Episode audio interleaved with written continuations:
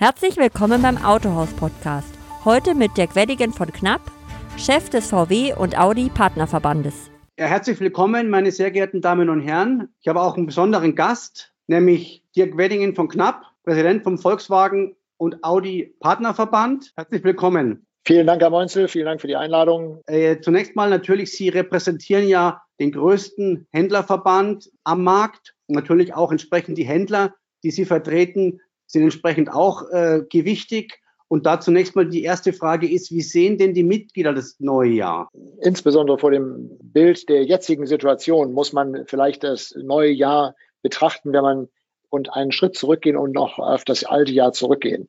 Denn im alten Jahr haben wir eine ähnliche Startsituation gehabt äh, ab äh, Februar, März äh, wie dieses Jahr. Und äh, wir konnten hier als Verband hier sehr stark unsere Partner unterstützen, indem wir mit unseren Herstellern und auch der FSAG sehr intensive Gespräche geführt haben, wie wir eine solche pandemische Entwicklung behandeln können, wie wir der entgegentreten können und haben hier mit der FSAG äh, eine sehr starke äh, Diskussion über wöchentliche Diskussion über die Liquiditätschancen unserer Betriebe gehabt und über die Liquiditätszustände. Und, äh, haben wöchentliche Gespräche mit unseren Herstellern gehabt, so dass wir auf der einen Seite die Liquidität durch Valutaregelungen ausdehnen konnten und auf der anderen Seite mit unseren Herstellern die entsprechenden Zielanpassungen vornehmen konnten, Bonusanpassungen vornehmen konnten und auch Flat-Bonus äh, vereinbaren konnten. Das ist praktisch die Blaupause äh, für das Jahr 2021. Wir erwarten eine längere Auseinandersetzung mit dem Virus in diesem Jahr und das wird uns auch, sagen wir, deswegen auseinanderrütteln, weil wir uns sehr starke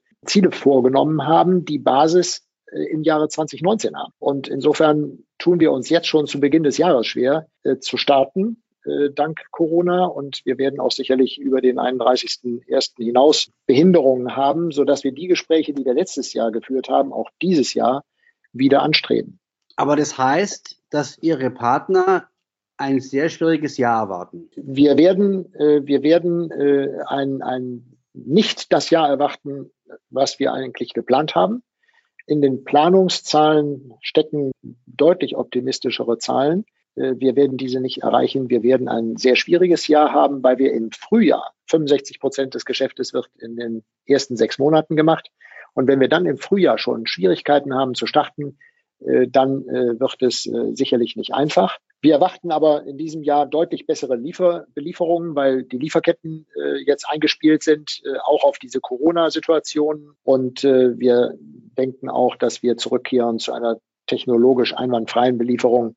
Sie erinnern sich an die besonderen Schwierigkeiten, die wir beim Golf 8 gehabt haben. Das wird uns dieses Jahr alles nicht erwischen. Wie viele Betriebe sind denn in der Existenz gefährdet? Das ist eine Frage, die äh, kann ich Ihnen tatsächlich äh, nicht beantworten. Ich weiß nur, dass ich auf der Skala äh, der ähm, Betriebe, die eine rote Zahl schreiben, Betriebe sich deutlich vermehrt haben. Das heißt, wir haben also über ein Drittel der Betriebe, die letztes Jahr eine rote Zahl geschrieben haben. Das ist eine besorgniserregende Zahl. Ähm, wir haben allerdings auch gutes Futter sozusagen im Eigenkapital. Aber äh, die Betriebe müssen in ihren eigenen Strukturen für deutliche Prozessvereinfachungen äh, kämpfen. Sie müssen sich umstellen auf einfachere, auf billigere, auf betriebswirtschaftlich schnellere Prozesse und sie müssen sich im Rahmen der Digitalisierung auch auf das Online-Geschäft äh, konzentrieren, müssen ihre eigenen Hausaufgaben im Betrieb machen, damit die roten Zahlen verschwinden. Ansonsten kann ich nur noch mal betonen, die Spreizung ergibt sich, sagen wir mal, nochmal durch die Corona-Epidemie in besonderer Brennglasschärfe. Die Tüchtigen gewinnen und die Langsameren werden nochmal langsamer. Wie beurteilt der Handel das aktuelle Produktportfolio von Volkswagen, Volkswagen Nutzfahrzeuge und Audi? Also die äh, vorhandenen Fahrzeuge, insbesondere die E-Fahrzeuge, äh, machen uns große Freude. Da haben wir auch die richtigen Fahrzeuge derzeit, um auf den Markt zu reagieren, insbesondere äh, bei äh, Volkswagen. Wir haben sehr, sehr große Erfolge beim, beim Golf, beim Passat mit den Hybrids, die jetzt zur, die jetzt zur Verfügung stehen. Die Belieferung der Fahrzeuge, also der, der geringere Marktanteil bei Volkswagen im letzten Jahr liegt natürlich auch daran, dass wir im letzten Jahr keine Hybrids hatten und keine E-Fahrzeuge hatten. Ähm, also da glaube ich, werden wir in diesem Jahr aus dem Vollen schöpfen können. Wir haben bei Audi den Wunsch äh, nach äh, einer stärkeren Ausweitung der E-Flotte. Bei Volkswagen sehen wir die ja schon vor uns, die rein elektrischen Fahrzeuge. Äh, und wir haben die Hybrids sozusagen jetzt schon im äh, fast vollen Umfange zur Verfügung. Ähm, also werden wir da sicherlich äh, gut arbeiten können. Bei Volkswagen Nutzfahrzeuge ist das allerdings etwas anderes. Da fehlen uns die richtigen Elektrofahrzeuge. Und da wird es noch etwas dauern, bis auf der Nutzfahrzeugseite äh, eine vernünftige eigene äh, Produktion da ist. Sie wissen, dass wir hier mit einem E-Abt-Programm arbeiten. Ähm, und äh, das ist wie immer, wenn man ein solches Programm outsourced, in der Zusammenarbeit und in der Belieferung dann auch eher schwierig. Wie bewerten Sie die Markteinführung des ID3? Die war durch die Belieferung der Fahrzeuge und durch die äh, ausgesprochen schwierige Logistik äh, holperig. Das, was wir jetzt aber merken, ist, dass wenn die Fahrzeuge da sind, in den Schauräumen stehen, ist die Probefahrt äh, sozusagen von vornherein ausgebucht. Die Kunden sind sehr affin auf das Fahrzeug. Wir sind äh, mit dem ID3 in der Marktwirkung sehr zufrieden. Wir stellen fest, dass die Flotten sich für das Auto äh, interessieren, weil immer mehr Betriebe sich auf einen CO2-neutralen Abdruck zuarbeiten und auch äh, sich darauf committed haben. Es gibt ja viele DAX-Konzerne, die 2040, also schon vor Volkswagen, zehn Jahre vor Volkswagen, klimaneutral sein wollen. Und dazu gehört natürlich aktuell der Start mit einer vernünftigen äh, E-Mobilitätsflotte. Und äh, deswegen äh, sind wir froh, äh, Fahrzeuge zu haben, die auch mittlerweile die Reichweiten haben, die man dann tatsächlich braucht. Für Fernfahrten sind die Reichweiten natürlich lange noch nicht so gut wie bei den Verbrennern, aber durch die äh, Ladesäulenstruktur auf den Autobahnen äh, kommt man da prima zurecht. Wie lauten dann die Erwartungen an den ID4? Die sind äh, deutlich äh, positiver und äh, vor allen Dingen wird der ID4 ja gebaut wie jedes normale Auto auch und wird äh, durch die Supply Chain Ketten äh, bedient und wird durch die Logistikketten bedient und insofern erwarten wir hier einen völlig freien und störungsfreien Lieferungszyklus und auch dementsprechend eine gute Markteinführung. Wir sind äh, total gespannt auf das Auto. Das Auto wird äh, für meinen Begriff ein großer Erfolg, weil es äh, ein SUV-Fahrzeug äh, ist SUV anmutend, aber auch tatsächlich in der Bodenfreiheit und in der Gestaltung äh, des Fahrzeuges so, wie man äh, sich ein SUV-Fahrzeug vorstellt. Und es hat eine große Innenraumkomfortabilität. Äh, und durch die höhere Sitzposition ist man in einer sehr komfortablen Situation. Also wir sind froh, dass wir dieses Fahrzeug haben. Wir freuen uns darauf und wir hoffen auf ausreichende Belieferung. Der ID3 wird ja in einer unechten Agentur vertrieben. Wie sind da die Erfahrungen des Handels? Ja, wenn Sie so wollen, war das ja unser persönlicher Wunsch.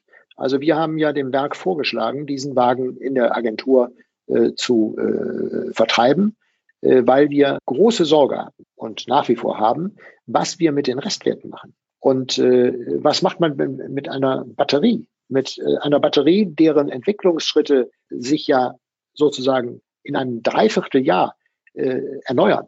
Vor dem Hintergrund haben wir seinerzeit gesagt, also äh, ein normaler Vertrieb für Elektrofahrzeuge kommt für uns nicht in Frage. Ihr müsst hier die Garantien übernehmen.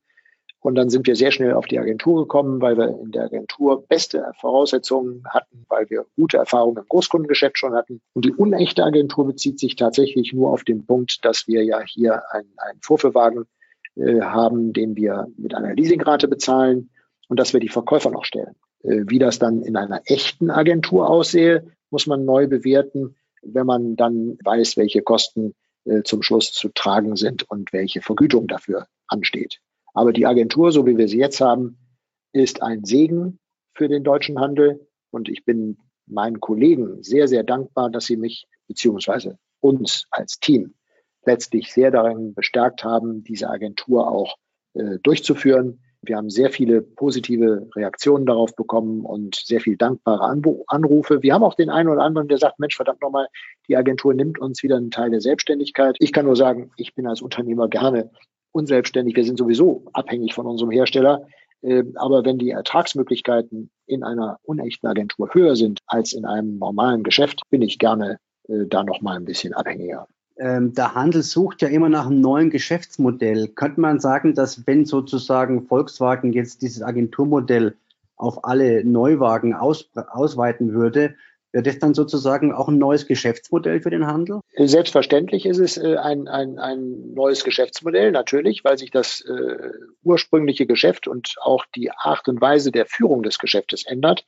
Aber de facto ist es ja etwas neuerer Wein, auch in etwas älteren Schläuchen. Wenn Sie ein neues Geschäftsmodell meinen, dann meine ich, dass ein Handelsbetrieb sich lokal äh, als Mobilitätsdienstleister zum Beispiel ähm, generiert und mit seiner Vermietungsgesellschaft dafür sorgt, äh, dass neben dem Verkauf von Fahrzeugen auch die Anmietung von Fahrzeugen, das Auto-Abo-Modell, äh, die Tagesmiete, die Stundenmiete, äh, die dezentrale Vermietung zum Beispiel eine große Rolle spielt. Das ausgedehnt noch mit entsprechenden E-Bikes und entsprechenden sonstigen Mobilitätsträgern, glaube ich, das wäre ein neues Geschäftsmodell, damit würde sich ein Händler auch in seiner Region profilieren. Ähm, das wäre nochmal eine andere Darstellung des Unternehmens vor Kunde. Der Kunde nimmt ja in der Agentur nur wahr, äh, dass ein Fahrzeug vom Händler auf ihn zukommt. In welcher Abrechnungsform spielt für den Kunden ja keine Rolle. Aber wenn der Händler von sich aus äh, im Rahmen einer Veränderung des Geschäftsmodells sagt, ich bin nicht mehr nur Verkäufer von Autos, sondern kompletter Dienstleister für Mobilität. Dann ist es eine tatsächliche Änderung des Geschäftsmodells und auch wahrnehmbar für den Kunden. Warum brauchen wir Sixt? Wir können das alle selbst. Wir haben 4000 Vermietstationen in Deutschland. Wir können die Vermietung selbst machen. Wir brauchen keinen Sixt. Den Erich Sixt, den können wir getrost vergessen, wenn wir bewusst genug sind und mit unseren Großkunden selbstbewusst sagen, wir können die Vermietung für euch wahrnehmen. Warum stehen bei großen Firmen Sixt-Flotten? Warum stehen da nicht Euromobil oder Eurorent oder Euroleasing-Flotten? Das heißt, man könnte sich auch oder man wird auch in künftig, künftig dann ein Auto-Abo-Modell, das man gemeinsam, gemeinsam entwickelt, äh, quasi auf den Markt bringen? Ja, zum Beispiel. In welcher Form wurde das Thema Compliance gelöst? Wurde dem Handel die Erfüllung entsprechender Konzernregeln übertragen jetzt? Also, wenn ich nicht anständig erzogen worden wäre, würde ich jetzt ein äh, Schimpfwort äh, nutzen. Ähm, also dieses Compliance-Thema ist ein außerordentlich ärgerliches Thema. Äh, es ist äh, insofern für den mittelständischen Handel eine Provokation, äh, eine Compliance-Richtlinie ertragen zu müssen, äh, weil jeder mittelständische Partner und jeder Kunde von mir, jedes Mitglied von mir verhält sich compliant, weil wir uns nach den deutschen Gesetzen und Regeln verhalten. Wir kennen unsere Mitarbeiter, wir kennen die Sorgen unserer Mitarbeiter, wir verhalten uns äh, so, wie wir, sagen wir mal, groß geworden sind, indem wir unsere Geschäfte sauber führen und uns überhaupt nicht vorstellen können, gegen gültige Gesetze zu verstoßen, weil wir sofort in der Geschäftsführung persönlich haftbar sind. Was sind die Schwerpunkte der Verbandsarbeit? Also die grundsätzliche Aufgabe des Verbandes ist, die wirtschaftliche Basis seiner Mitglieder aufrechtzuerhalten. Das ist unser grundsätzlicher Auftrag. Das werden wir jetzt zu Corona-Zeiten natürlich nochmal wieder aufnehmen müssen, äh, insbesondere mit der Blaupause des Jahres 2020. Wir werden uns über die Belieferung von, von äh, Fahrzeugen, über Jahresziele mit dem Hersteller unterhalten müssen. Wir werden uns über Prozesse und IT-Probleme unterhalten müssen, weil wir merken, dass die Prozessunterstützung der Hersteller begrenzt ist durch die alten IT-Systeme des Herstellers und der Hersteller anhand dieser Begrenzungen sozusagen dann auch die Grenzen aufzeigt, was völliger Schwachsinn ist, weil sich dadurch die entsprechenden Handelsgruppen nicht in den Prozessen optimieren können und damit auch nicht schneller und besser handeln können. Und da wird es also auf der IT-Ebene äh, große Aufgaben geben dieses Jahr. Und äh, wir werden ein herausforderndes äh, Jahr haben, weil wir natürlich 2020 aufholen wollen, wollten und auch müssen. Und äh, das unter Corona-Gesichtspunkten zu tun, ist eine große Herausforderung. Die ähm, politische Herausforderung wird auch nochmal sein, dass wir als Verband zusammen mit dem ZTK die Prozesse bei der Zulassung nochmal angreifen. Also das, was hier in Deutschland äh, bei der Zulassung passiert ist im Dezember, äh, das war eine Katastrophe. Wenn man sich überlegt, dass die Kommunen äh, frei entscheiden können, dass sie ihre Zulassungsstellen zumachen. Das würde ich als Bundeskanzlerin nicht durchgehen lassen. Das kann und darf nicht sein. In einer Krise muss man von oben durchregieren und muss Richtlinien verabschieden, die die Länder, die die Regierungsbezirke und die die Kommunen umzusetzen haben. Es kann nicht sein, dass die Entscheidung, ob eine Zulassungsstelle geöffnet oder nicht geöffnet ist, in der freien Entscheidung an der Kommune bleibt. Also da gibt es Oberbürgermeister, die, äh, sagen wir mal, völlig äh, anders gestrickt sind und denen das völlig egal ist, ob eine Zulassungsstelle auf oder zu ist. Aber wir sind abhängig in Deutschland von einem funktionierenden Verkehr, von einer funktionierenden Beschäftigungsschar und die geht nun mal zurzeit immer noch mit dem Auto. Und deswegen muss das Auto fungibel bleiben. Das Auto muss zulassungsfähig bleiben. Und wir haben die digitale Möglichkeit, das zu tun. Es gibt in Deutschland große Zulassungsdienstleister, die hier mit der digitalen Zulassung ähm, eine problemlose Chance äh, haben, das also eine problemlose Lösung geschaffen haben, äh, das zu tun. Es muss die digitale Zulassung im Autohaus innerhalb der nächsten zwei Jahre ein, ein Muss sein. Die Politik hat ja nichts gelernt in, innerhalb der letzten acht Monate der Krise. Und äh, deswegen müssen die Verbände hier gemeinsam auch nochmal ran und äh, müssen der Politik auch nochmal aufzeigen, was hier für ein, äh, für einen Schindluder äh, in Sachen der Bürokratie und der fehlenden Digitalisierung getrieben wird. Fühlt sich der VW und Audi Partnerverband als größte Organisation vom ZDK genügend vertreten? Herr Monzel, ich bin selbst Vorstandsmitglied äh, dieses Verbandes. Also insofern versuche ich mich da selbst äh, so gut wie möglich zu vertreten. Aber äh, ich habe mit äh, Jürgen Kapinski äh, als Präsidenten an der Spitze einen Volkswagen-Händler und damit meinen Kunden äh, an meiner Seite, der völlig gleichgerichtete Gedanken hat. Äh, Thomas Beckrohn äh, gleichermaßen. Und ich kann nur sagen, dass der ZTK äh, ein völlig unter, eine völlig unterschätzte äh, Größenordnung ist. Äh, der ZTK ist der Dachverband unserer gesamten Branche mit allen äh, Karosserie- und Lackbetrieben, mit allen Reifenbetrieben etc. pp. Wir haben ein, wir sind der innerhalb der zehn größten Verbände äh, positioniert und haben eine Mordswirkung letztlich auch auf den Markt. Und wir haben äh, in der Ordnungspolitik sehr viele äh, Probleme zu lösen. Wenn man sich überlegt, äh, dass wir äh, die Messung am Endrohr machen dürfen, ist es dem ZDK gelungen, die hoheitliche Aufgabe der Abgasuntersuchung in die Hände der Betriebe zu legen. Das ist eine unglaubliche Leistung, die völlig unterschätzt wird,